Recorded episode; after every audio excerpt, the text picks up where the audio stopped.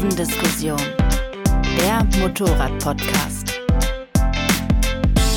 Wie sieht eigentlich der Nachfolger einer BMW R9T oder einer Triumph Bonville aus? Zumindest äh, wissen wir mittlerweile, als wir die Folge aufnehmen, wie der Nachfolger einer 90 aussieht. Aber rund um diese Frage hatten wir schon viele Gespräche in Redaktionskonferenzen, bei Kaffeepausen oder in der Mittagspause. Und da das Thema Retro-Bikes hoffentlich so zeitlos ist wie die Motorräder selbst, äh, ist das eines, das wir schon seit Beginn unseres Podcasts äh, umsetzen wollten. Ich bin Ferdinand Heinrich Steige, Reiseredakteur und Podcaster bei Motorrad. Und für diese Folge begrüße ich mal wieder meine Kollegen Gerd Meier. Hallo. Hi Gerd. Und Johannes Müller. Hallo Hi, zusammen. Johannes. So, Jungs, bevor wir uns jetzt die Lederjacke und den Schal äh, umwerfen, das sieht ja keiner, wie würdet ihr denn für euch Retro in Bezug auf Motorrad definieren? Ich fange direkt mal an, weil mir sofort was im Kopf rumschwebt. Und es ist kurz und prägnant, nämlich in irgendeiner Form rückwärtsgewandt. Was das heißt, dazu kommen wir dann, glaube ich, jetzt im Laufe der Diskussion, oder? Ja. Ja. Oder auch nicht. Kurz und knackig, ja, Gerd? Also ich habe da, ich habe da relativ konkrete Vorstellungen. Für mich ist das ein Bike in der Optik der 50er bis 70er Jahre, äh, das sich im Idealfall mit einer altehrwürdigen Marke auf den Tank auf irgendein altes Modell der Markenhistorie bezieht. Ja. Also für mich sind es auch auf jeden Fall Stilelemente, die man da irgendwo aufgreift. Ne, auch eine auf jeden Fall Abgrenzung zu klassischen Modellen, aber dazu kommen wir gleich noch. So im positiven Sinne vielleicht auch dem Leistungsdruck widersprechend, aber designtechnisch vielleicht irgendwo auch eine Sackgasse. Aber da haben wir jetzt schon, sind wir jetzt schon mittendrin in der Diskussion, glaube ich. Sollen wir mal versuchen, irgendwo so eine Art Urknall zu finden in der Zweiradgeschichte? Oder glaubt ihr, dass das gar nicht möglich ist? Also um den Urknall festzulegen, würde ich mal mit einem mit dem Ausschließen eines Genres beginnen eigentlich, mhm. weil äh, ich sage mal Chopper und Cruiser Modelle haben ja auch viele viele Elemente, die die sehr retro sind, aber die würde ich tatsächlich komplett ausklammern, weil äh, da ist es so genrebestimmend, äh, dass man da nicht von einem Trend oder von einer Nische sprechen kann. Äh, die gehören eigentlich da komplett, die sind irgendwie schon, schon von Geburt an Retro irgendwie. Naja, also genau, auch irgendwie rückwärtsgewandt, aber nicht im eigentlichen Sinne Retro. Genau, und was ich auch ausklammern würde, wären Modelle wie zum Beispiel, da fällt mir ein, eine Suzuki GN250 oder eine Yamaha SR500, also Fahrzeuge, die aus heutiger Sicht absolut retro sind, aber zum damaligen Zeitpunkt, als die noch im Modellprogramm waren, da da nicht, nicht als Retro galten, weil die einfach so lange im Modellprogramm waren, dass sie dann irgendwann einfach old-fashioned waren. Also wie eine Royal Enfield Bullet eigentlich, die seit ja. bis zu, bis sie dann irgendwann mal die Einspritzung bekommen hat, 2007 glaube ich rum, eigentlich auch unverändert war. Ja. Retro muss immer aus der Sicht in dem Moment, wo es verkauft wird, Retro sein und nicht erst im Rückblick. So. Mir ist der Begriff Urknall an der Stelle zu groß. Retro hat keinen Urknall. Ja, das, äh, genau. Das habe ich auch. Also je, je, je näher ich in dieses Thema eingetaucht bin, es, es, hat mich angefangen so eben um dieses, um diesen letzten großen Retro-Boom, eben um besagte 90 und Thruxton und diese ganze Kaffee-Racer-Szene und so weiter. Ähm, bis man dann irgendwann mal merkt, so als Motorradredakteur, der gerade eine Gebrauchberatung macht, dass es zum Beispiel eine Yamaha XJR 1300, um jetzt wieder was reinzuwerfen, dass es die schon 1999 gab, als das irgendwie, weiß ich nicht, Gerd, du als Motorradkatalog-Chronist wirst, wirst mich vielleicht berichtigen, aber da hat dann Yamaha ja erst relativ spät, 2014 mal so mit Starttafeln und irgendwelchen Pinstripes und sowas. Ich glaube, also um das Ganze mal nochmal aufzugreifen, wir haben im Vorfeld ja schon eher keinen Urknall identifiziert, aber ein kleines Puff, mit dem es irgendwie losging. ähm, Kawasaki wird oft genannt, oder Gerd? Ja, ja. Also würde ich auch sagen. Und vor allem äh, würde ich sagen, auch nochmal, um, um auf den Begriff Retro einzugehen, äh, für mich finde ich es nicht unwichtig, dass da so eine, so eine unternehmerische Entscheidung auch dahinter steht. Ja. ja? Also ein, ein bewusstes Retro-Design forcieren wollen, ja, ein Plan, der da dahinter steht. Und wenn man davon spricht, dann müsste der Urpuff, äh, wie Johannes meinte, ich würde es schon Urknall nennen, ich würde den 1991 mit den ersten Kawasaki C4 Modellen äh, nennen, weil die schon ganz viel von dem haben, was ich persönlich als Retro definieren würde, nämlich äh, das, das Rückbesinnen auf alte Modelle der Markenhistorie, in dem Fall eben die Z-Modelle von Kawasaki und das ganz konsequent ausgewalzt auch auf mehrere äh, Fahrzeuge. Also mit der C455 ging's los, ja, und die 750er auch, die, die gab's 1991 kamen die äh, das erste Mal in Deutschland auf den Markt. Und äh, anno 92 wurde dann die, die 1100er nachgeschoben, ja, und die waren schon sehr konsequent, äh, marketingmäßig auch und von den Anzeigen her rückwärts gewandt. Was heißt das konkret? Optik? Optik, äh, Rückbesinnung. Also ich äh, sag mal, klassische Form, klassische Tankform, Rundscheinwerfer. das Kawasaki-Bürzel, Rundscheinwerfer, Chrom, Chrom in dem Fall, Luftkühlung. Luft, ja, Technik, also Mhm. rein klassische rein Vierzylinder. Mhm. Ventilzahl, zwei, vier, bin ich jetzt gerade, das sind noch, sind noch zwei Ventilmotoren. Also wirklich auch, ja, da, an der Stelle lohnt sich nämlich dann ins Detail zu kommen. Ähm, also auch wie, wie rückwärtsgewandt oder wie retro ist die Technik, aber um vielleicht mal bei der Optik zu bleiben, das war, oder bei dem Urknall oder auch Puff, wie man es nun, äh, wie man es nun nennen will, also das, das war wohl wirklich das erste Mal, ist glaube ich auch allgemein anerkannt, dass dass man davon sprechen kann, dass ein Hersteller das bewusst gemacht hat. Mein, Übrigens auch, wie ich finde, bis heute recht gut gealtert. Also diese Motorräder sind auch aus heutiger Sicht noch zeitlos.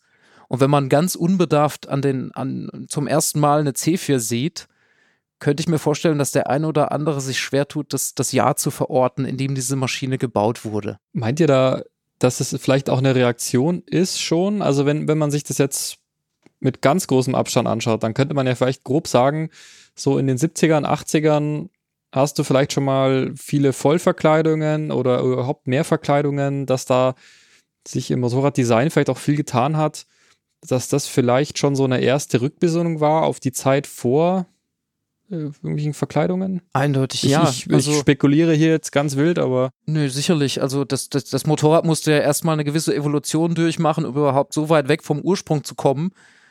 Von der klassischen, etablierten und auch ja technisch bedingten Bauweise, damit erstmal eine Lust oder eine Nostalgie, ein sich Sehnen nach dem Ursprung wieder auftreten konnte. Und dazu äh, haben wir ja auch schon drüber sinniert, musste, musste man ein Motorrad erstmal voll verschaden, dass eine gewisse Klientel sagte, Moment, da gehe ich nicht mehr mit. Ich Ja. möchte die Technik sehen. Weil ich denke jetzt gleichzeitig auch an so BMW K1 und so Windkanal, aerodynamisch optimierte Verkleidungen und, und sehr aus damaliger Sicht futuristisch aussehende Motorräder, die auf ganz furchtbar gealtert sind teilweise. Also man muss, man muss ja sehen, dass die Entwicklung des Motorrads sehr lange von dem Höher, Schneller, Weiter äh, geprägt war. Äh, und dass das lange auch vom Markt absolut gutiert wurde. Ne? Also ich sag mal, die ersten Supersportler, äh, Modelle wie eine G6 R57 oder eine GPZ, äh, die ganze GPZ-Baureihe von Kawasaki schon ein bisschen früher, da gab's dann schon rahmenfeste Verkleidungen und mehr Kunststoff. Aber das war alles noch in einem, in einem Rahmen, wo man einfach äh, eine Entwicklung, ein Fortschreiten, auch einhergehend mit besseren Fahrwerken, mehr Leistung und so weiter feststellen konnte. Und ich glaube, so Mitte der 80er Jahre, so äh, als äh, dann äh, Honda mit den CBRF-Modellen kam, die dann den, den Begriff Joghurtbecher äh, geprägt haben, da hatte man zum ersten Mal den Eindruck, äh, es geht doch gar nicht wenigen Leuten irgendwie jetzt zu weit. Es reicht. Ne? Also das war das erste Mal, dass so, dass so äh, weit entwickelte, leistungsfähige Motorräder auch so ein bisschen mit Häme bedacht wurden. Und ich würde mich darauf versteigen, dass ich sage, diese Entwicklung war mit Initialzündung dafür, dann Anfang der 90er Jahre das Retro-Marketing auch äh, äh, einzuläuten. Und ich glaube, Retro könnte man auch nochmal zusätzlich definieren mit äh, die Optik von früher ohne die Nachteile. Und die Technik von heute, die wann Technik auch immer dann. von heute, genau. Ja. Also Fahrzeuge, die wie, wie Kawasaki Z-Modelle aussehen, aber mit richtig gut oder deutlich besser funktionierenden Bremsen, Fahrwerken, mehr Zuverlässigkeit etc. Ja. Ich gebe aber zu bedenken, warum ich auch mich an dem Urknall so ein bisschen reib. Ein Knall waren die C4-Modelle jetzt ja dann eher nicht. Also die waren dann da, Stunde Null, ja. Aber die große Retrowelle, die kam ja erst deutlich später. Also wir sehen durch die 90er Jahre durch vereinzelte Modelle, einige Modelle, aber so richtig in aller Munde und so richtig von der Welle können wir eigentlich erst deutlich später sprechen. Ich weiß nicht, wollen wir, wir haben, wir haben ein paar Modelle genannt in der Zwischenzeit, die, die, die kommen, bevor Retro dann zu einer richtigen Welle wurde, was ich eigentlich erst Anfang, Mitte der 10er Jahre, also für mich grob 2014, sage ich jetzt mal, als Retro zu einer Welle wurde, tatsächlich. Davor eher so ein steter Fluss oder ein, ein Bächlein, also das zu ich- einem Fluss wurde, aber Welle und Knall und Also ich richtig groß. ich würde es auch so sehen. Und wie gesagt, je, je näher ich mich dann damit befasst habe, ich, ich habe dann so die ersten Vergleichstests so hier beim Motorrad, habe ich dann so mal auch erwartet für eben diese Zeit.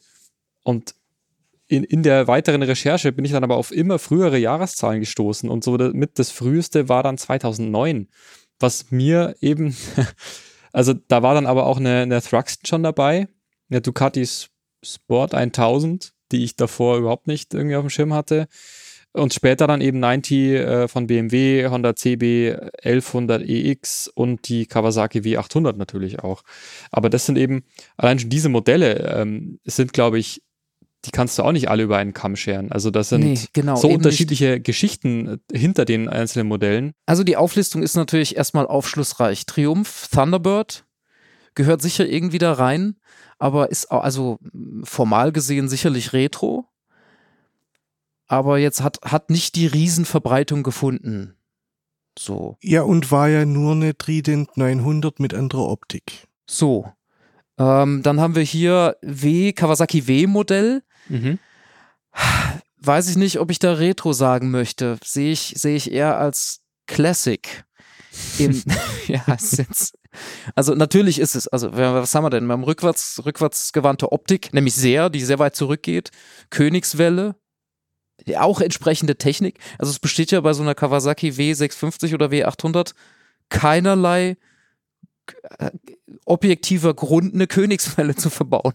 Ist das Ja. vielleicht, ist das vielleicht auch ein Unterscheidungsmerkmal, dass du, dass du das, was früher einfach technische Notwendigkeit hast, dass du das zum Stilelement Das ist ein absolutes Stilelement. Das ist äh, Ich meine, ich meine, der, der, der Boxer ist ja auch so ein Ding. Also, das ist ja so, das, du kannst ja nicht über die 90 lesen, ohne dass, dass irgendwo diese Geschichte breitgetreten wird, dass der luftgekühlte, luftölgekühlte Boxer schon tot geglaubt war und da hat er dann wieder seine große Renaissance gehabt, was ja auch stimmt. Aber das war einfach, das war einfach der ganz normale Antrieb, bis dann halt der luftwassergekühlte Boxer kam und auf einmal ist es der luftgekühlte Vierventilboxer, den jeder geil findet.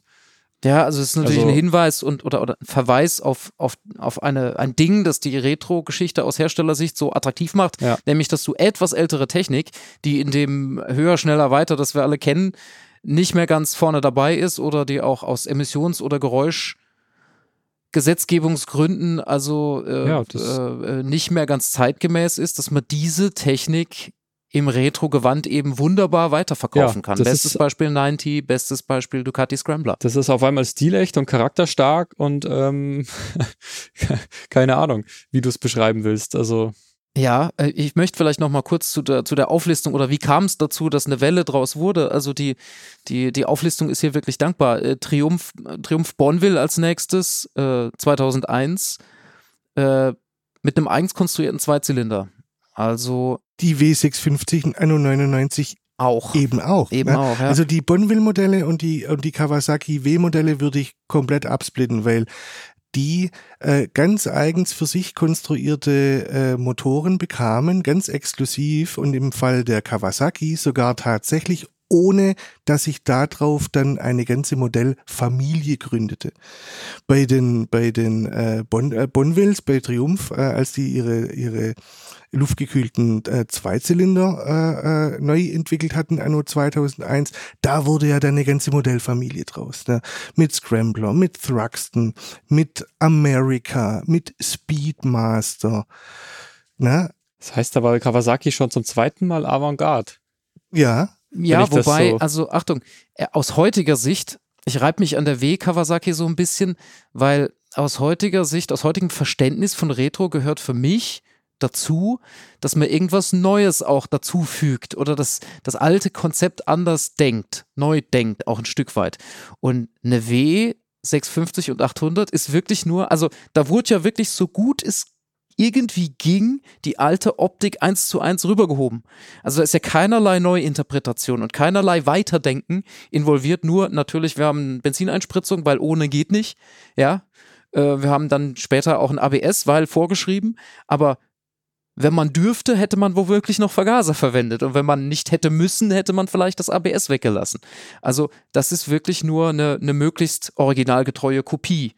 Wohingegen das Retro, wie es heute, glaube ich, die meisten verstehen, immer noch was anderes beinhaltet, zu dem wir vielleicht auch noch kommen sollten, denke ich. Ja, Retro, Retro ist schon äh, in der reinen Begriffsdefinition eine Neuinterpretation des Alten. Und, ja. und da passt eine W für mich noch nicht so richtig rein. Die passt genauso wenig rein wie zum Beispiel eine Kawasaki Estrella 250, die wir auch nicht vergessen dürfen die es auch schon relativ früh gab, äh, äh die halt äh, mit einem 250er luftgekühlten Einzylinder für den deutschen Markt damals noch so untermotorisiert war, dass sie keine große Marktchance hatte, aber ein wunderschönes Modell.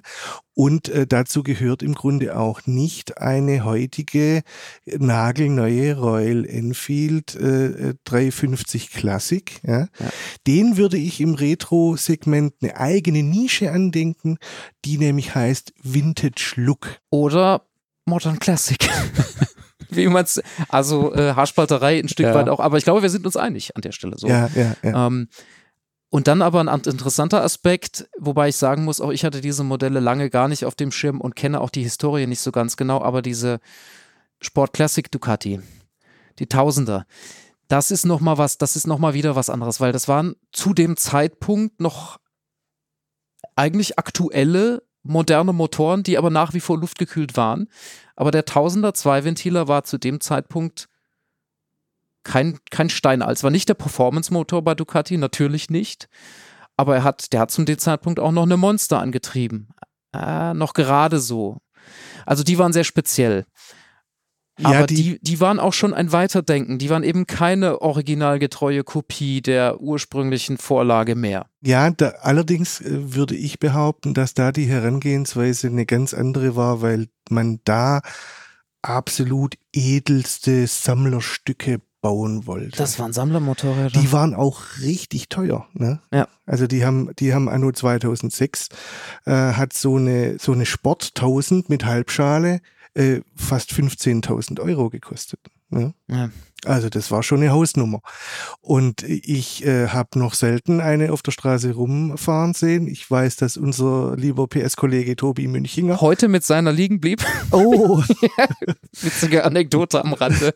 Ähm. Ja, aber das sind traumhaft schöne Motorräder, die wirklich atemberaubend ja. auch aussehen, aber alles andere als Volumenmodelle. Und trotzdem war es noch keine Welle, wenn ihr mich fragt. Nee, also ich, ich finde, wie gesagt, äh, Bonville und äh, w, Kawasaki W-Modelle mit eigens konstruierten Motoren können wir so ein bisschen rausnehmen. Ja. Was die Welle losgetreten hat, war die Erkenntnis, dass man äh, ältere Motoren aus dem Regal in einem neuen Fahrwerksumfeld und in einem neuen optischen Umfeld plötzlich wieder verkaufen kann. Ne?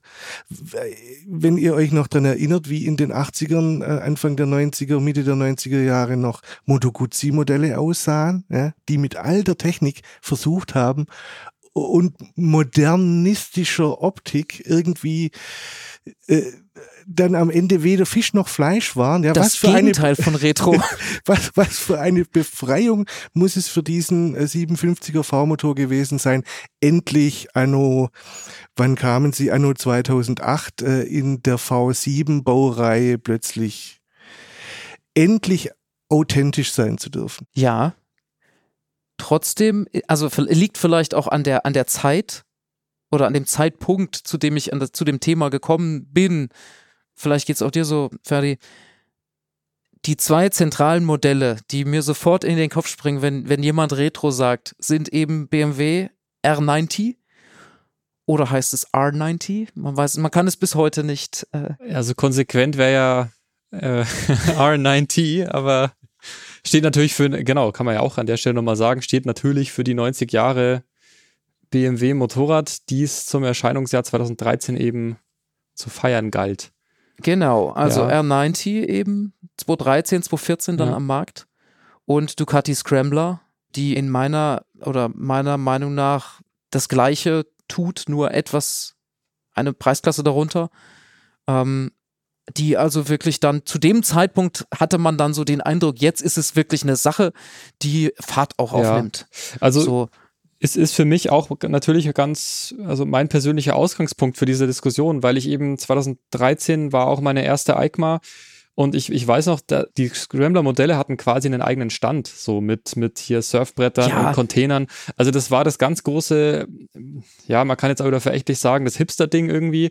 Und die 90, die hat man natürlich auch nicht zu den normalen BMWs, zur RT und zur GS irgendwo dazwischen gestellt, sondern die hatte natürlich eine eigene Ecke am BMW-Stand mit so, mit so alten Holzvertäfelungen. Also, als ob du in so einer alten Werkstatt stehst, so mit, mit einem alten, mit alten Blechschildern noch so und alte Werkbank. Bei Ducati war es witzigerweise tatsächlich so, dass äh, der Marketingaufschlag, den, den Ducati damals machte mit den Scramblern, der war ja gigantisch. Ne? Ja. Und äh, Scrambler sollte als eigenständige Marke äh, platziert werden. Der Hintergrund war aber der, dass man an das Konzept eigentlich nicht wirklich glaubte. Ja?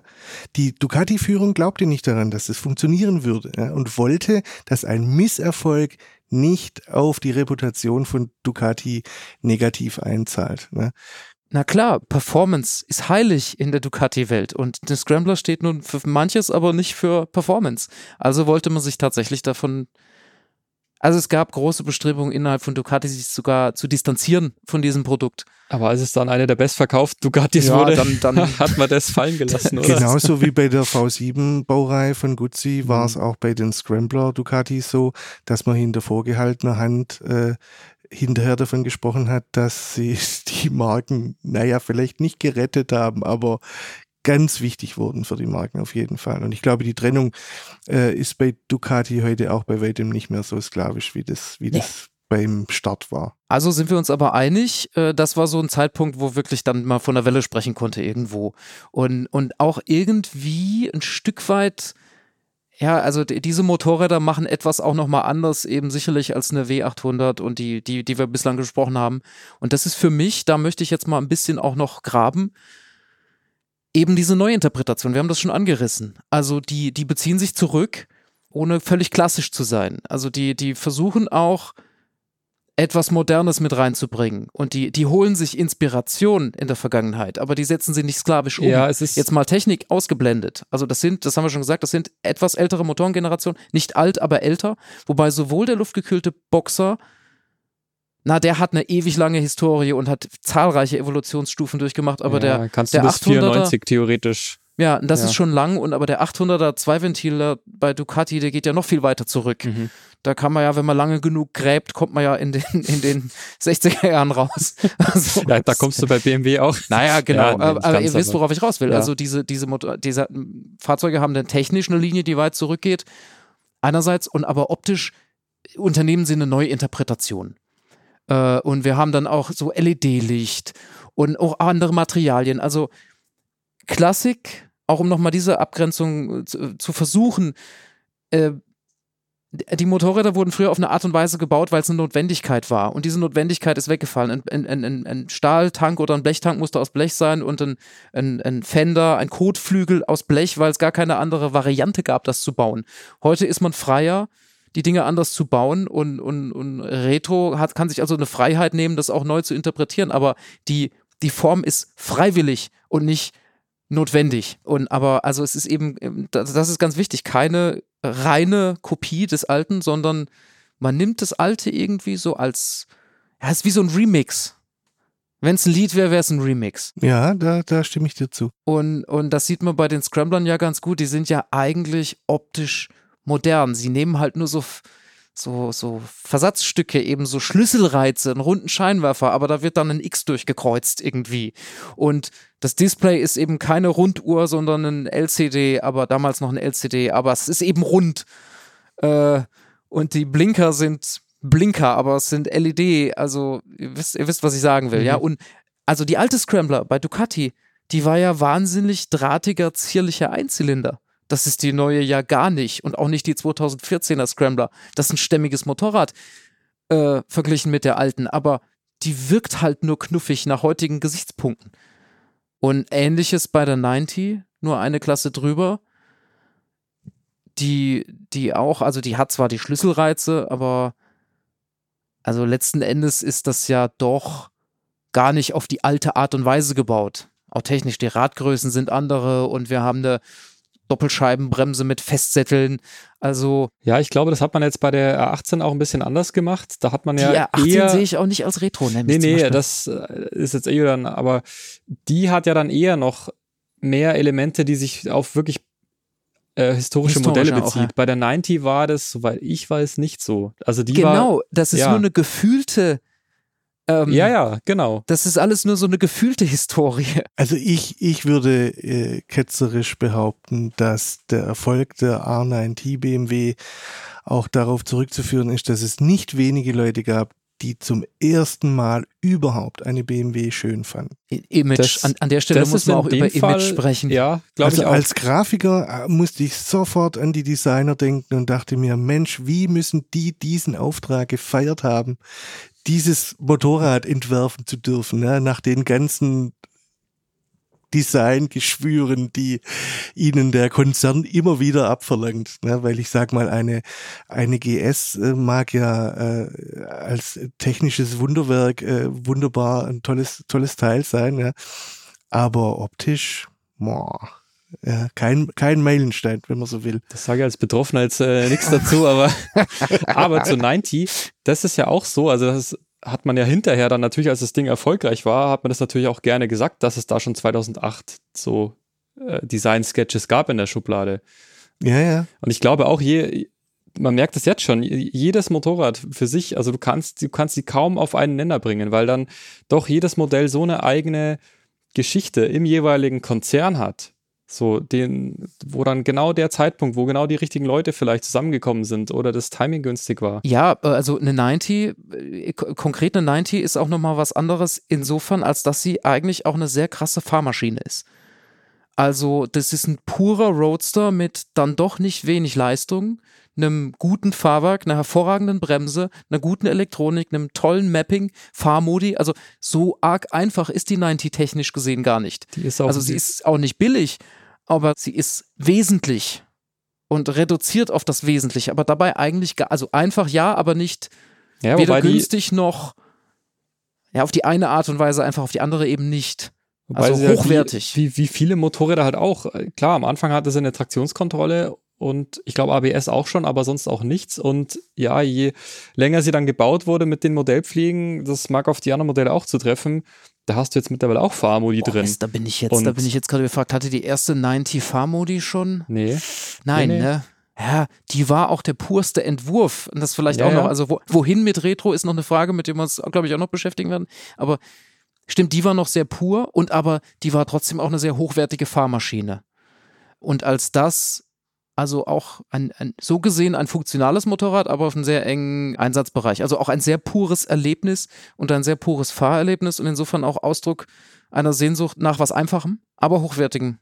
Ja, aber du hast, So. das, man hat schon das Gefühl, solange man jetzt diese Fahrmodi, auch wenn es mittlerweile vier sind, solange du die in so einem Rundscheinwerferchen umschaltest, in so einem Mini-Display, dann stört das auch nicht, dass du das hast. Weil du willst ja irgendwie auch eben diese coole, coole Verpackung und findest es aber trotzdem ganz cool, wenn du da deine Fahrmodi hast und deinen Kurven-ABS und sieht ja, keiner. Ja, te technische Errungenschaften, an die man sich mal gewöhnt hat. Ja. Ne? Ist sehr gefährlich, das Ganze. Und äh, ich würde schon auch nochmal drauf abheben, dass dieser Retro-Styling als Trend, äh, dass das schon auch äh, so mit der Erkenntnis der Marken, die es gibt, einherging. Hey, wie lange es uns schon gibt, ne? feiern wir unsere eigene Geschichte. Ich glaube, es lohnt sich auch äh, zu betrachten, dass es erstmal eine Nachfrage dazu geben musste. Also Retro als Trend ist ja nicht nur in- unserer heilen kleinen Motorradwelt äh, aufgetreten, sondern das Retro ist ja ein Großtrend schon gewesen zu diesem Zeitpunkt, den wir jetzt so umrissen hatten. Also davor gab es schon Autos, die waren Retro und Retro-Gaming und äh, also Klamotten sind ja sowieso immer mal wieder Retro. Die Trends gehen ja auch in 30 Jahre Zyklen. 30 Jahreszyklen durch. Also Retro als Trend ist ja eben nicht nur nichts Besonderes bei uns, sondern im Gegenteil war die Motorradwelt ja fast eher langsam auf den Zug aufzuspringen. Irgendwann war es ja unausweichlich, so fast. In der Rückschau war es ja gefühlt unausweichlich. Und aber auffällig ist ja schon, dass die Hersteller sich einfacher tun mit Retro, die über eine reichhaltige Historie verfügen und die auch vielleicht nicht rein fortschrittsgläubig sind. Also die Probleme, die Ducati hatte, innerhalb des eigenen Konzerns das anzuerkennen, das zuzulassen, die haben wir schon besprochen. Äh, bei BMW gab es ja sowieso einen riesen Imagewandel in dieser Zeit. Und auffällig, okay, Kawasaki jetzt mal wirklich ausgenommen, die waren sehr früh dran, was auch umso bemerkenswerter ist eigentlich. Ähm, aber gerade mancher japanische Hersteller hat sich ja dann doch auffällig lange, auffällig schwer getan mit dem Thema. Jein. Möchtest du das erläutern? Jein, ja, ich möchte das durchaus erläutern. Ihr wisst ja, dass ich so ein bisschen japanische Freunde habe. Ich habe Japan bereist und durfte einen gar nicht mal so wenig tiefen Blick in die Volksseele werfen. Und tatsächlich ist es so, dass der Retro-Trend in Japan selber auf dem Heimatmarkt schon viel früher am Start war. Viel früher, viel konsequenter bis zum heutigen Tag. Und vor allem, was ich äh, äh, dort äh, sehr schön fand, immer äh, äh, sich in, in, in kleinen Hubraumklassen schon abspielte, was eben den Führerscheinbestimmungen in Japan geschuldet war. Da gab's richtig schöne Retro-Motorräder mit äh, 250 Kubik, zum Beispiel diese Kawa Estrella, von der ich sprach, oder äh, 400er Vierzylinder CBs, ja, Superforce mit, mit äh, tollen Lackierungen, hervorragende Verarbeitung äh, und, und richtig schön gemacht. Und äh, ich glaube, dass das durchaus damit auch zu tun hat, dass die japanische Volksseele schon eine recht konservative ist ne? und äh, gerne in die eigene Geschichte auch zurückschaut, gerne Vergangenheit zitiert ja, und äh, das in die Neuzeit holt. Äh, ähm, also das fand ich auffällig und von dem her war es manchmal, also ich hab, hatte mir oft gewünscht, dass sie viel mehr ihrer kleinvolumigen Retro-Modelle einfach auf den deutschen Markt holen, was in den seltensten Fällen tatsächlich passiert ist. Ja, ich sage das deshalb, weil konkret haben wir ja beobachtet, wie Yamaha sich da schwer tut. Richtig?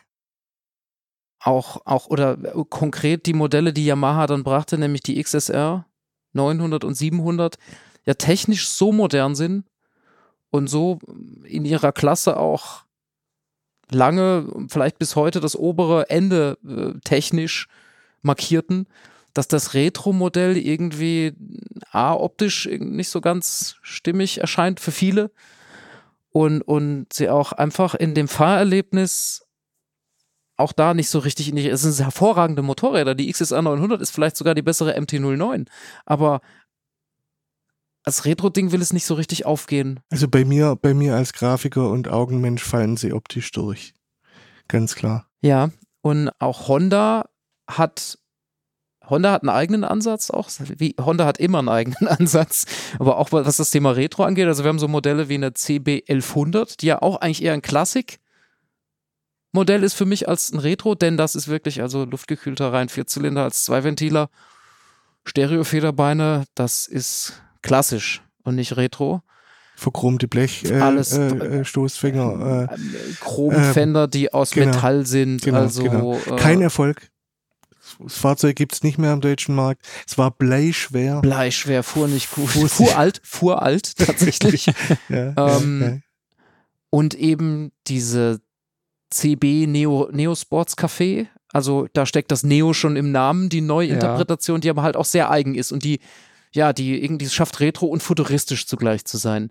Ähm, gefällt mir persönlich wahnsinnig gut, aber ist natürlich auch, äh, also ein ganz eigener Ansatz. So. Ja, das äh, jetzt schneidest du natürlich genau schon das Kapitel an. Und nämlich technisch was- hochmodern. Also die Ja. basieren ja Technik, ist es ja CB650 und CB1000.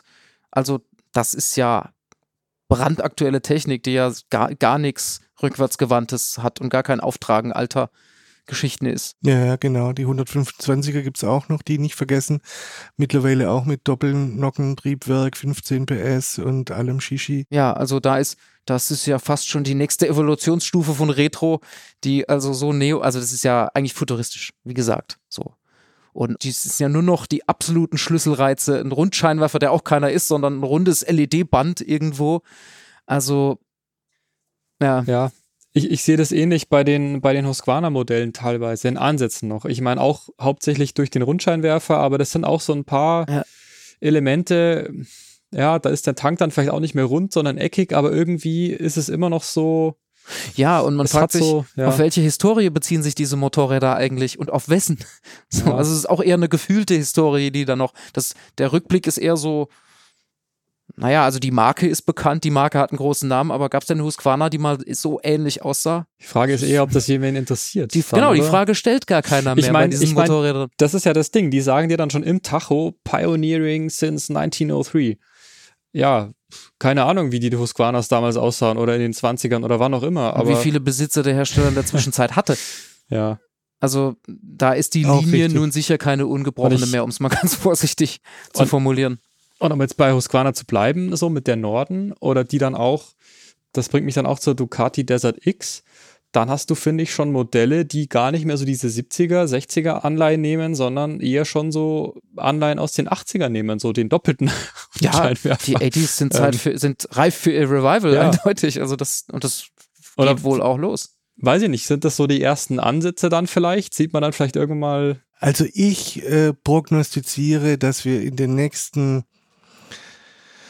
spätestens fünf Jahren äh, die Kawasaki GPZ 900 wieder haben werden. Und zwar als Alltagssportler. Exakt. So muss die kommen. Exakt.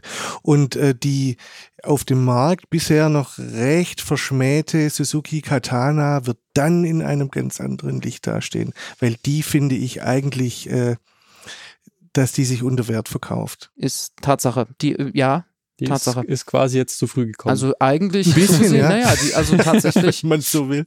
gut, Katana oder Katana, wie ich mir hab äh, eintrichtern lassen. Ist- so sieht's aus. Ähm, war ja eigentlich späte 70er, aber in den späten 70er ihrer Zeit so weit voraus, dass sie im, Achtung, großes Wort, kulturhistorischen Gedächtnis ja in den 80ern verortet wird. Gefühlt, also gefühlt ist die Katana ja 80er, auch wenn sie es nicht ist. Hm. Und so gesehen war Suzuki jetzt mit der Neuauflage der Katana dann ja auch eigentlich voraus. Das Motorrad hatte ja andere Themen. Tankinhalt war da ja ein Thema, aber auch technisch gesehen ja irgendwo stimmig, weil rein Vierzylinder und sagen wir mal auch den ursprünglichen Ansatz, der ja damals Big Bike und leistungsstark war, den ja durchaus auch die aktuelle zu einem guten Teil vertritt. So. Also, ja, ich habe allein schon die Rückkehr des, des viereckigen Scheinwerfers äh, äh, gefeiert. Ne? Ja, also ich, ich glaube, das steht uns bevor. So. Ja, Vieles ist halt auch, manches anderes ist auch schon auserzählt. Also wie lange und wie oft und mit wie vielen Modellen kann ein Hersteller in seine eigene Historie zurückblicken? Nehmen wir zum Beispiel Kawasaki, jetzt in der, in der jüngeren Vergangenheit. Z900 RS, Bombe. Musterbeispiel, wie man Retrobike machen muss. Nämlich optisch die Schlüsselreize, Tropfentank, Bürzel, stilisierte Speichenräder und eben der Rundscheinwerfer, auch etwas chrom, perfekt umgesetzt, aber der, der moderne Remix, also das Ganze eben nicht nur kopiert und alt gemacht, sondern der moderne Motor, äh, das moderne Fahrwerk, dabei nicht ein zu hohes Preisschild drangehängt. Ähm, also das perfekt umge umgesetzt und eben auch keine Stereofederbeine und eben auch keine 4 in 4, weil es dann scheiße fährt. So. Ja, nicht, nicht zu viel halt. Das, genau, ja, also mhm. perfekt umgesetzt. Jetzt dann noch die Z650 RS. Auch noch gut. Aber wenn jetzt noch so ein Modell kommen sollte, würden wir uns ja auch fragen, ja, wie lange, wie, also das Pferd ist geritten. So, wo, wo soll man jetzt noch hingucken? Es reduziert sich halt auch vieles eben auf, auf Naked Bikes, was vielleicht auch irgendwie logisch ist, aber das, das fällt mir gerade noch ein. So eine Desert X oder einen Norden vielleicht irgendwo in Ansätzen, das sind ja vielleicht auch mal so die ersten wenigen, die so in diesem Enduro-Segment unterwegs sind. Und im, im Sportlerbereich, weiß ich nicht, aber das Sportsegment ist halt seit jeher, genauso wie das Cruiser-Segment auch eins ist, das wo das vielleicht einfach nicht funktioniert. Davor könnte also, man sogar noch eine äh, Guzzi V85 nennen. Ja, ja, ja. Ja, diese Scrambler ist ja auch wieder so eine Nische in der Nische dann vielleicht. Also, genau. Ich, ich glaube, äh, dass wir diese verkleideten Retro-Bikes bekommen werden, aber ich, äh, ich denke auch, dass die äh, nicht jetzt relativ schnell auf die Naked Retros folgten, weil es dort wenig Unterstützung aus der Customizer-Szene gab äh, weil es ist einfach nochmal was ganz anderes, äh, äh, eine, ich sage jetzt mal, eine SR500 äh, zu restaurieren, umzubauen, am Laufen zu halten, als wie zum Beispiel eine Erstserien G6R57 mit der ganzen Verkleidung in dem ganzen Zeug. Ne? Weil das einfach viel aufwendiger ist, die, die originalen Teile beizubringen, etc., etc. Viel aufwendiger, viel kostenintensiver. Äh, es hat schon einen Grund, warum eine, eine recht reduzierte BMW R100 in den letzten Jahren so eine Renaissance im Customizing äh, hatte. Tatsächlich ein wichtiger Aspekt. Die Retrowelle bedient herstellerseitig mit einem fertigen Produkt eben diese Lust auf altes Aussehen, ohne dass sich, wie wir schon gesagt haben, also derjenige, der es fährt, mit alter Technik auseinandersetzen muss. Kann nicht jeder, will nicht jeder, ist auch, wenn man ehrlich ist, Arbeit und wer will sich das, nicht jeder will sich das antun. So, und eben die, ja, die New Custom-Szene hat es vorgemacht. Und, und, und BMW das perfekte Beispiel. Also ja, diesen und, Look. Und Scrambler auch. Also die Ducati Scrambler jetzt, jetzt haben wir die beiden wieder. Das waren ja auch beides Modelle, die von Anfang an auch so designt waren, dass du zahlreiche Customizing-Optionen hast, die du, im, das, die du im Originalkatalog direkt bestellen kannst. Es sollte deine eigene sein, ja. nie eine von der Stange. Du ja. musst auch noch die Möglichkeit haben, so wie die Custom-Szene das eben ja, es muss Custom, die Möglichkeit ja. zum Custom muss da sein, dass am Ende natürlich die meisten trotzdem gleich auf der Straße rumfahren, weil das Ganze natürlich auch exorbitant teuer ist. das können wir mal ausblenden an dieser Stelle. Aber ja. Wir haben jetzt viel über Modelle von, von etablierten Marken gesprochen. Was sagt ihr zum Thema ähm, Pseudo-Retro? Was heißt Pseudo-Retro? Neu erfundene Marken ohne, ohne jegliche Vergangenheit, die äh, komplett reine Retro-Modellprogramme fahren. Marke Zu, mit X. Zum Beispiel Brixton oder mhm. äh, äh, Mesh, äh, sowas in der Art. Bedient ganz offensichtlich eine Nachfrage. Ich frage mich nur, also die ist natürlich mutmaßlich eher nicht in der Kernklientel des gestandenen Motorradfahrers, sondern das ist ein Einsteiger und neu, vielleicht auch wieder Einsteigerthema. Ja. Weil es natürlich, ja, also Authentizität ist ja sowieso ein überstrapazierter Begriff. Aber das ist schon arg. Also. Ist auch schwierig, da, da rauszukommen, glaube ich. Ich meine, die sind ja auch genau deshalb dort positioniert, um eben günstigeres Retro-Bike irgendwo zu sein? Ja, vor allem denke ich, es funktioniert in einem Bereich ganz gut oder hat ganz gut funktioniert und zwar im Bereich äh, wirklich kleinvolumige Motorräder, also die Brixtons äh, mit ihren 125ern, die auf äh, luftgekühlten Suzuki-Motoren basieren, ja, deren Patente einfach auf, ausgelaufen waren, weil der Hersteller das nicht mehr verlängert hat, weil der damit nichts mehr anfangen kann, äh, in ganz einfache Fahrwerke reingebaut, in China produziert, optisch ja äh, reduziert und äh, durchaus ansprechend, ja aber eben was äh, Leistungsfähigkeit, auch Zuverlässigkeit und, und Qualität angeht, schon sehr niedrig angesiedelt. Man sieht, dass das im Zulassungsmarkt bei den 125ern, dass die mittlerweile eine wirklich nennenswerte Rolle spielen. Ich glaube, so eine so, so die 125er Brixton, die werden alle weil nahezu baugleich werden da alle Modelle zusammengefasst, aber die laufen hier auf Platz vier oder fünf in der Zulassungsstatistik am Ende des Jahres ein.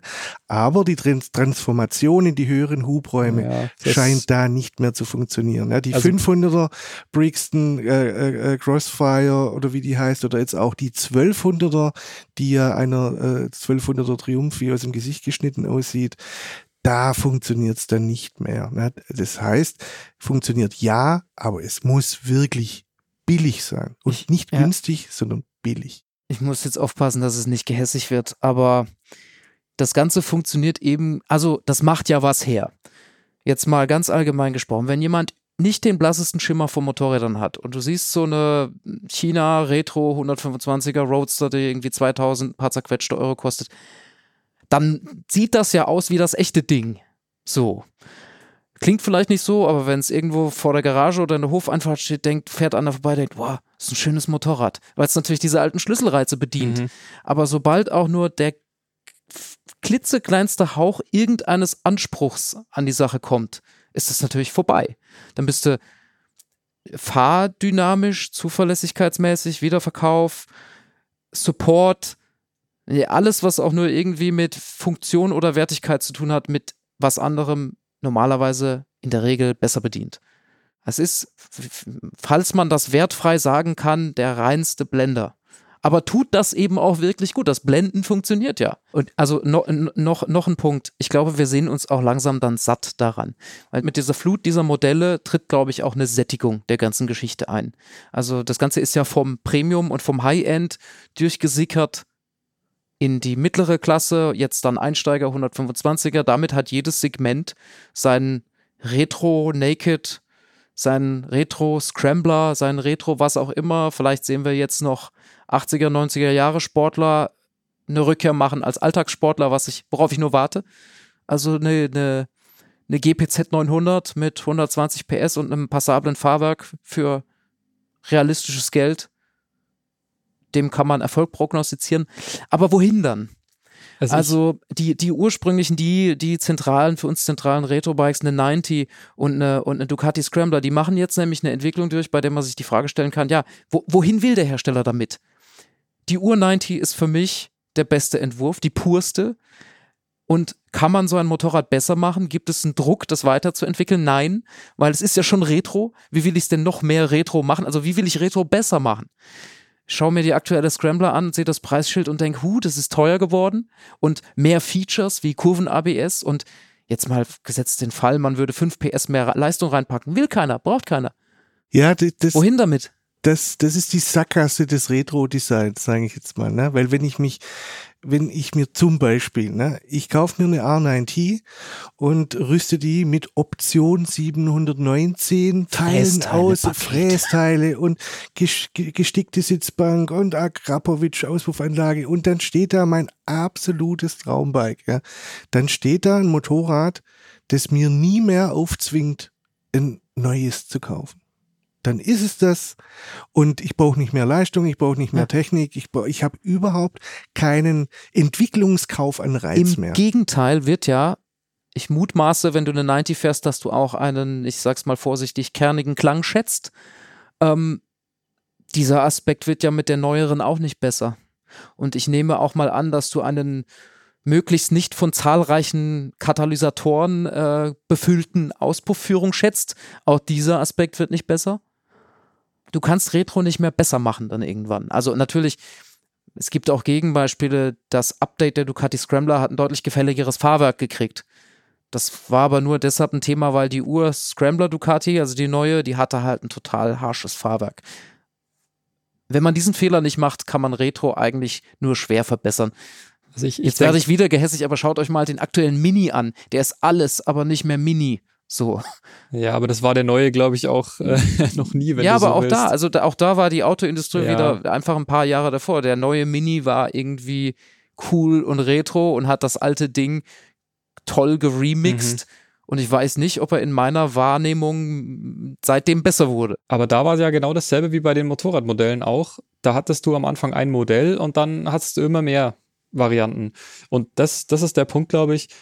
Ich glaube, jetzt zum Beispiel auch bei, bei Triumph mit einer Speed und Street Twin, mit einer Bonneville, einer Thruxton und ähm, was haben wir noch alles? Übrigens genau, ein Hersteller, Scrambler. der diese Klaviatur hervorragend spielt. Ja, aber auch diese Scrambler-Modelle, ich glaube, dass das fand man eine Zeit lang auch geil, dass es dann auf einmal, ja, eben Scrambler-Varianten gab. Und das und, und von der Ducati Scrambler gab es dann auch wieder was, was eher Richtung Kaffee Racer ging. Ja. Also du hast, es hat sich noch so nach links und rechts ausgebreitet und ich glaube, das wird sich wieder ein bisschen, ist jetzt Ja. auch Spekulation, aber ich glaube, es wird sich wieder auf ein, zwei Modelle vielleicht reduzieren Muss oder. es. Muss Ja. es. Die ausufernde Vielfalt, Triumph ein schönes Beispiel.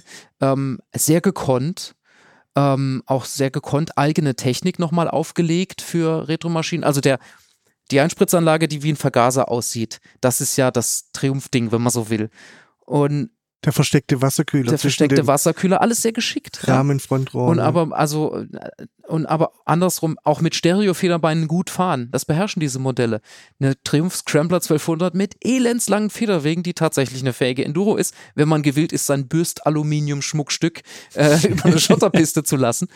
Aber worauf ich raus will, vieles von dem, was ja kam, wurden ja dann Strohfeuer. Also, oder sagen wir mal, Einjahreserfolge.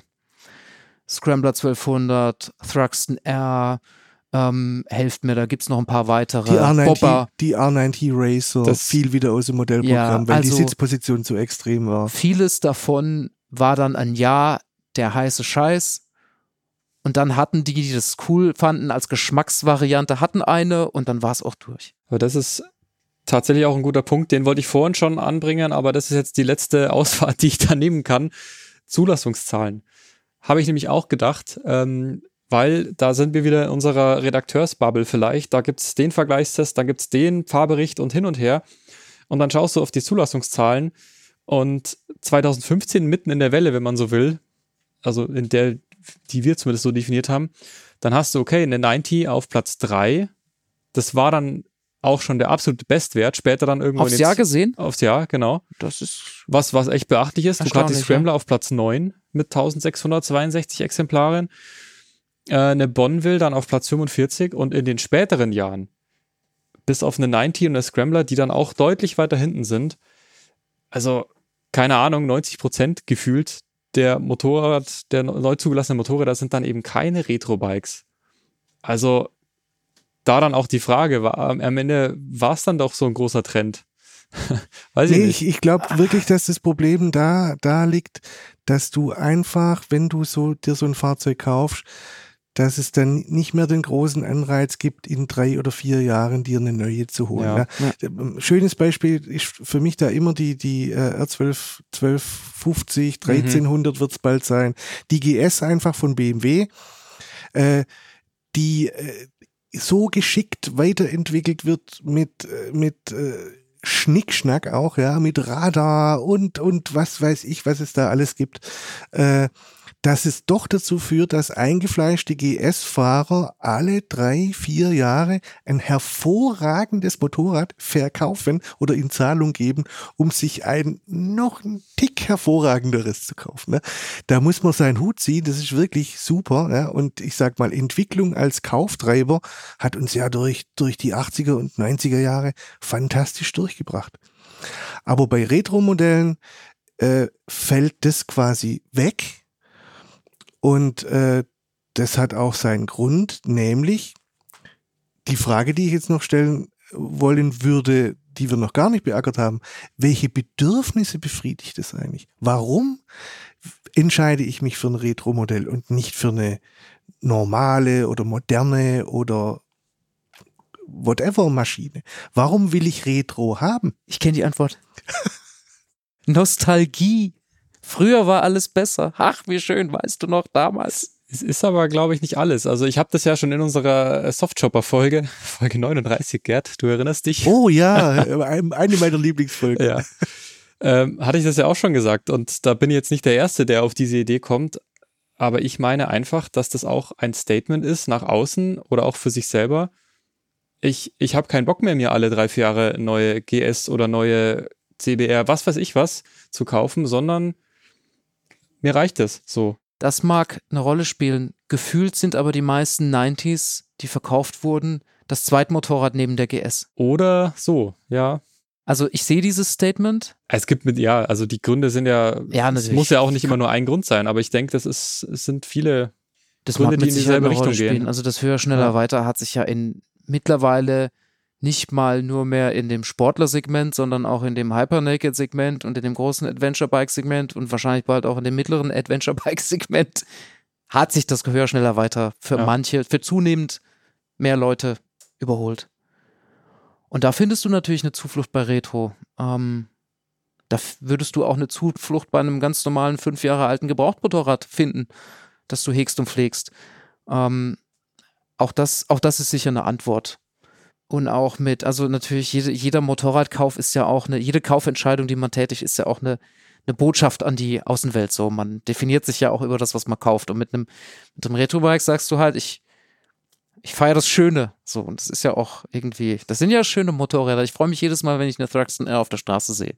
So, zieh mal einen Hut vor so viel guten Geschmack. Das ist auch noch ein Randaspekt, aber das wollte ich auch noch anbringen, ähm, dass ja zum Beispiel auch, also mit diesem Trend ja auch die Bekleidung total, einen totalen Boom erlebt hat. Also auch mit dieser, gut, da ist auch wieder die Schnittmenge zur Custom-Szene ist irgendwo da. Aber früher waren irgendwelche Wachskottenjacken, waren, glaube ich, die totale Nische. Und jetzt ist es halt cool. Und jetzt hast du irgendwelche Flanellhemden, die abriebfest sind und diese Bell, ja, ihr wisst, was ich meine, diese Retrohelme. ja.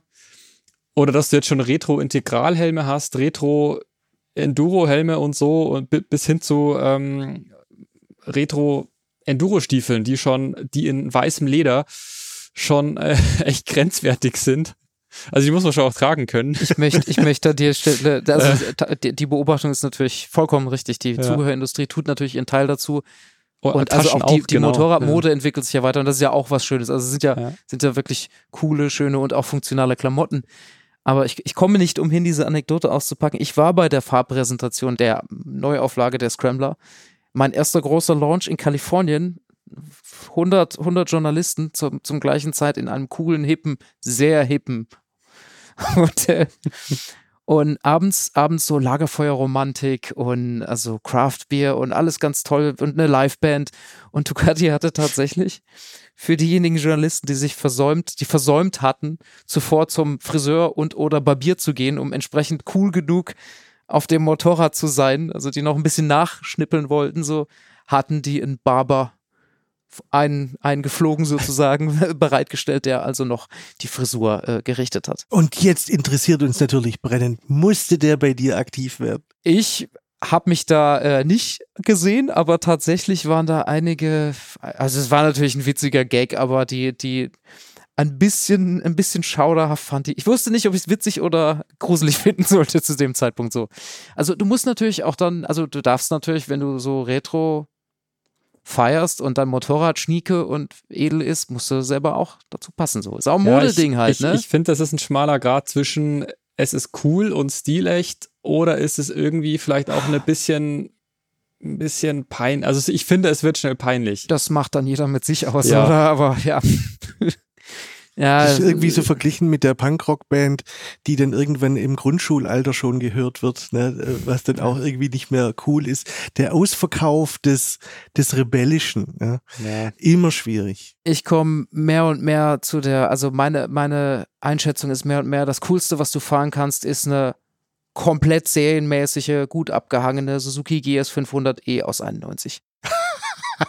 Ich dachte, du willst jetzt wieder deine DRZ. Äh, ja, die ist auch schon featuren. wieder Retro. Das eine Motorrad, das alles ist, nur kein Softchopper. Okay. Die ist nämlich auch schon Retro. Sollen wir als, äh, um hier mal einen Schlusspunkt zu finden, sollen wir nochmal vielleicht unsere eigenen Favoriten, sofern ihr die habt, drauf kommen? Jetzt, Oh. Wir wissen jetzt, was, was für uns nicht funktioniert, offensichtlich. Hatten wir vorhin. Was würdet ihr euch denn holen wollen, wenn überhaupt? Aha. kurz und knapp, ich kann es ich kann's für mich sehr schnell beantworten. Ich würde mir eine Royal Enfield Meteor 350 holen. Das hast du schon in der Folge 39 gesagt, Gerd. Das zählt nicht. Ja, weil äh, die, Die ist nicht retro, die ist einfach nur antik. Thema verfehlt, Nein, nein, stimmt, stimmt gar nicht, weil die, die ist ja für eine aktuelle äh, Royal Enfield verblüffend äh, modern. Ja? Aber das ist so ein, so ein komplett zeitloses Motorrad. Es würde gut in mein, in mein tägliches Anforderungsprofil passen. Sie ist günstig, sie scheint äh, zuverlässig zu sein. Sie ist sehr authentisch, hat den Marken-Background, der zur äh, Authentizität beiträgt. Und da ich äh, fast ausschließlich in der Stadt unterwegs bin, wäre das für mich genau das Richtige. Und vielleicht, vielleicht kaufe ich mir sogar noch eine. Zeitlos ist das perfekte Stichwort, denn das, das Motorrad, das ich als, als Optimum sehe für, für mich, uns, der Platz, der da ist, ähm, das steht schon bei uns. Meine Frau fährt eine wunderschöne Ducati Monster M1100, nicht Evo, aber mit ABS. Die ist nämlich genau das. Die ist zeitlos und die wird mit jedem Jahr nur besser. Also die altert nicht und die ist, also die ist natürlich aus heutiger Sicht auch eben nicht retro, aber also auch völlig unmodern gleichzeitig. Also die ist, die ist zeitlos. Und da bin ich ganz da. Die, die, die altert nicht. Die reift Ja. Und ist trotzdem modern genug. So. Wenn es ein bisschen mehr kosten dürfte, wäre es bei mir vielleicht auch noch eine R9T Urban GS tatsächlich. Weil ich bei der auch finde, dass die so ein bisschen äh, nicht ganz so weit zurückgeht, sondern auch die 80er Jahre eher, eher äh, äh, toucht, ne? was ich ganz spannend finde. Ja. Also bei mir wäre es tatsächlich auch, ich, ich, ich mag sehr viele der Retro-Motorräder. Bei mir wäre es auch die R9T, weil ich mag den Boxer, ich mag die Geschichte hinter dem Motorrad. Ich bin die schon vielfach gefahren, auch für Ride sogar auf, auf Reisen. Also funktioniert auch in Grenzen, ist für mich echt so dieses Reduktion aufs Wesentliche. Schön. Wenn's neu, ich muss, ich mich denke noch auf der 90 rum Tatsache, war der, der, der Urentwurf, der, also die erste neue R90, nenne ich sie, ähm, die, für mich die beste von allen. Auf jeden Fall. Die, äh, kurioserweise, die Standardversion der R19 ist auch die am besten ausgestattete mit Upside-Down-Gabel und höchstwertigem Fahrwerk etc. pp. Die purste, die, sch- oh Gott, authentischste. Die purste ist sie nicht, weil es gibt ja noch Die die, Pure. Mo Modellvariante Pure. Ja. Genau. Jetzt bin ich meinen Rant gar nicht losgeworden. Das Retro eigentlich die völlige, die völlige Ideenlosigkeit und Kapitulation. der, der, also ist ja quasi, wenn man gar Das- nichts mehr weiß, macht man halt Retro. Das ist vielleicht so ist die andere. Seite der Medaille. Nein, es ist ja was Schönes. Aber wenn man, wenn man böse und gehässig ist und äh, äh, dem Sarkasmus äh, zugeneigt, könnte man natürlich auch sagen, dass es ideenlos ist. Aber das tun wir nicht, oder? Na, wir können ja mal schauen, wie, welche Halbwertszeit diese Folge jetzt hat. Äh, vielleicht müssen wir sie auch in fünf Jahren nochmal neu aufnehmen und sagen, dass wir alle Unrecht hatten. Na bestimmt, also so Re Revisit, äh, jetzt mal, jetzt mal gedachte Zeitreise in fünf Jahren. Hallo, hallo wir in fünf Jahren. Ja. Vielleicht hatte das ja Bestand. Wir werden ist, sehen. Vielleicht ist die nächste Welle schon gerade, äh, wir sehen sie nur noch nicht, aber die ist schon, die startet schon gerade irgendwo. Naja, also. Elektromotorräder werden sich ja auch optisch irgendwo orientieren müssen. Und also da, da, oh, das ist jetzt wirklich vielleicht noch ein interessanter Aspekt. Äh, da ist man ja formgebungsmäßig nochmal ganz anders frei, weil es ja notwendig, bestimmte Notwendigkeiten nicht gibt, aber andere Notwendigkeiten. Äh, wir sehen ja heute, dass elekt einfache elektrische Motorräder zum Beispiel den Tank nutzen, um die Leistungselektronik oder unterzubringen. Und aber auch die irgendwie, also die wissen ja oft nicht, wie sie aussehen sollen. Und was macht man, wenn man nicht weiß, wie man aussehen soll? Man schaut in die Vergangenheit von irgendjemandem. Ja, gibt ja auch, So. gibt ja auch Orientierung. So. Ja, in diesem Sinne. Vielen Dank euch fürs Gespräch. Hat viel Spaß gemacht. Gerne. Sehr. Vielen Dank euch da draußen fürs Zuhören.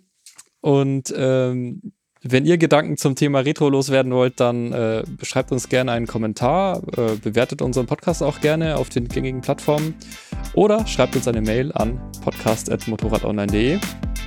Und bis zum nächsten Mal. Ciao. Ciao. Servus.